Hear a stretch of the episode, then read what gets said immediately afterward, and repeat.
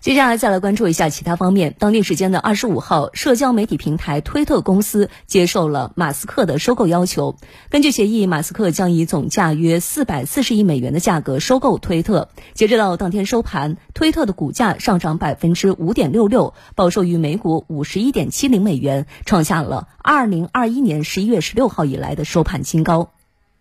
推特发布公告称，马斯克将以每股五十四点二零美元的现金价格收购该公司，交易价值约为四百四十亿美元，约合两千八百八十六亿元人民币。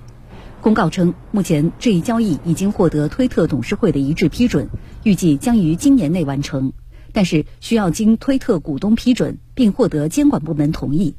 交易完成后，推特将成为一家私人控股公司。推特首席执行官帕拉格·阿格拉瓦尔表示。推特公司的目标和重要性对全世界都有影响，为团队深感自豪。马斯克表示，希望将推特公司的算法公开，让内容推荐和屏蔽的具体逻辑变得更透明。舆论普遍关注的一个问题是美国前总统特朗普相关账号的续留。